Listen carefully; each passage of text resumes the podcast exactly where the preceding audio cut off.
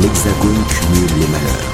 Avant que débutent les fumisteries parisiennes du 26 juillet au 11 août, appelés Jeux Olympiques, JO, et du 28 août au 8 septembre 2024 pour des Jeux dits Paralympiques, les Jeux Olympiques d'hiver de 2030 reviendraient encore une fois à la France le Comité international olympique a dès à présent écarté les dossiers de candidature de la Suisse, de la Suède et des États-Unis. Il semble privilégier l'option des Alpes françaises, portée par le président sarkozyste de la région Auvergne-Rhône-Alpes, Laurent Vauquier, et le président macroniste de la région Provence-Alpes-Côte d'Azur, Renaud Muselier. La candidature hivernale alpine tablerait sur un budget insignifiant d'un milliard et demi d'euros, car pourrait servir 90% des infrastructures construites pour les JO d'hiver d'Albertville en 1992. Ces Jeux de 2030 se dérouleraient sur quatre territoires qui n'auraient plus qu'à bâtir les 10% restants. Gageons que ce montant s'amplifiera au fil des mois.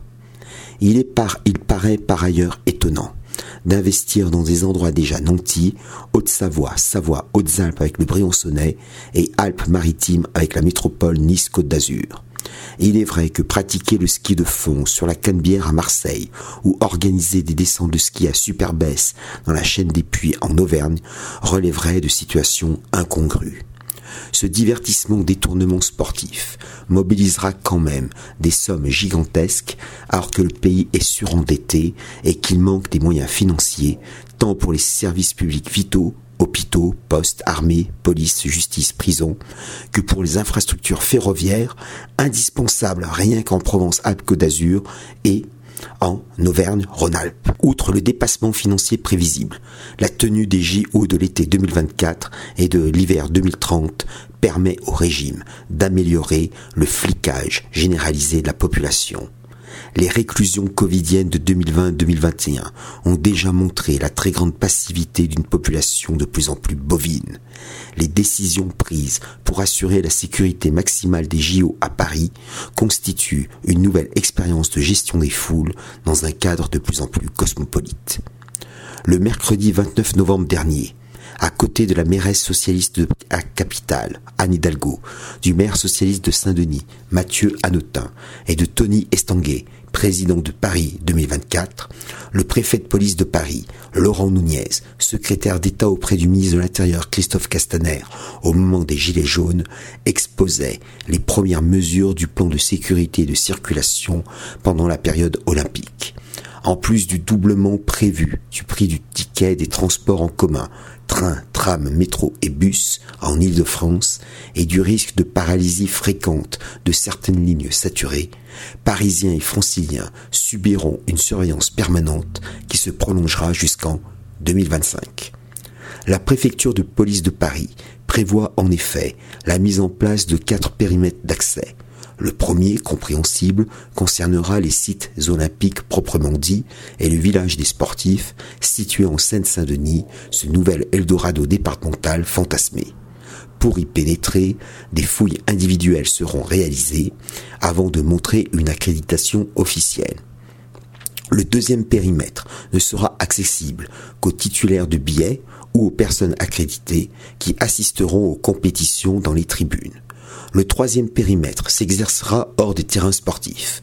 Les zones rouges interdiront la circulation de tout véhicule motorisé, sauf si l'engin appartient aux riverains détenteurs d'une place permanente de stationnement chez eux, aux aidants de personnes âgées ou dépendantes, aux personnes qui travaillent dans le coin, aux services de livraison et de dépannage, sans oublier les taxis et les VTC. Pour pouvoir circuler en voiture dans ces zones rouges, il faudra au préalable s'enregistrer sur une plateforme numérique en fournissant une quantité incroyable de justificatifs. En revanche, ces contraintes ne devraient pas toucher les piétons et les cyclistes. Attendons néanmoins le printemps pour leur finalisation. Toutefois, inviter des amis à assister depuis son balcon ou derrière ses fenêtres aux cérémonies d'ouverture et de clôture impliquerait que l'hôte donnât à cette plateforme d'enregistrement l'identité complète de ses invités, ce qui rabote la liberté de réunion dans un lieu privé. Rappelons que le Conseil constitutionnel avait censuré à l'époque covidienne la limite du nombre d'invités présents à son domicile.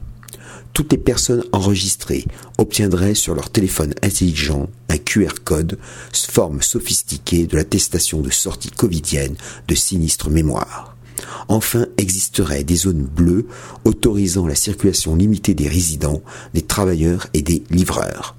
Les mesures les plus draconiennes sur les restrictions de circulation débuteraient 2h, 2h30 avant le départ des rencontres sportives et se termineraient une heure après. Dans ces conditions, il est plus que probable que tout le centre de Paris soit figé de 6h30 à minuit. La vie courante des Parisiens et des Franciliens sera infernale sans omettre le recours massif aux drones de surveillance et un développement impressionnant de la vidéosurveillance. On ne peut que craindre de retrouver en 2030 un dispositif semblable amélioré de redoutables innovations techniques. Par exemple, au lendemain de l'attentat d'Arras du 13 octobre 2023, Laurent Vauquier a réclamé des caméras de reconnaissance faciale à proximité des établissements scolaires.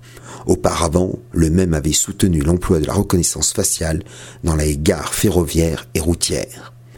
Un pareil paquet d'applications sécuritaires pour cet été surprend. Le préfet de police se couvre en précisant que la loi permet ce dispositif à partir d'un acte réglementaire paraffé du ministre de l'Intérieur. Quelques heures plus tard, des sénateurs s'élevèrent contre ce projet liberticide. Ces dispositions sont typiques d'un état d'urgence, s'indigne le sénateur centriste du Tarn, Philippe Bonnecarrère. Mettre en place de telles mesures dans une situation qui a vocation à être heureuse est extrêmement curieux. La sénatrice centriste de l'Orne, Nathalie Goulet, dénonce pour sa part des dispositions attentatoires aux libertés. Les attentats islamistes, les agressions sanglantes et les manifestations d'ultraviolence encouragent la démarche despotique du régime multiculturaliste. Le confinement covidien à l'échelle nationale et le confinement olympique à l'échelle parisienne préfigure la mise en place tôt ou tard d'un passe carbone individuel destiné à lutter contre le réchauffement climatique en attendant le puissage obligatoire de tous.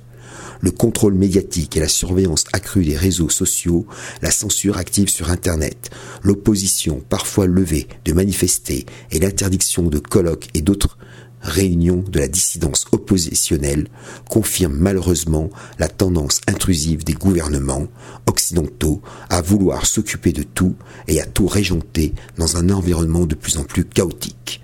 L'Occident globalitaire n'est plus seulement un grand hospice selon le défunt Édouard Limonov, et se transforme en un gigantesque bagne à ciel ouvert. Salutations flibustières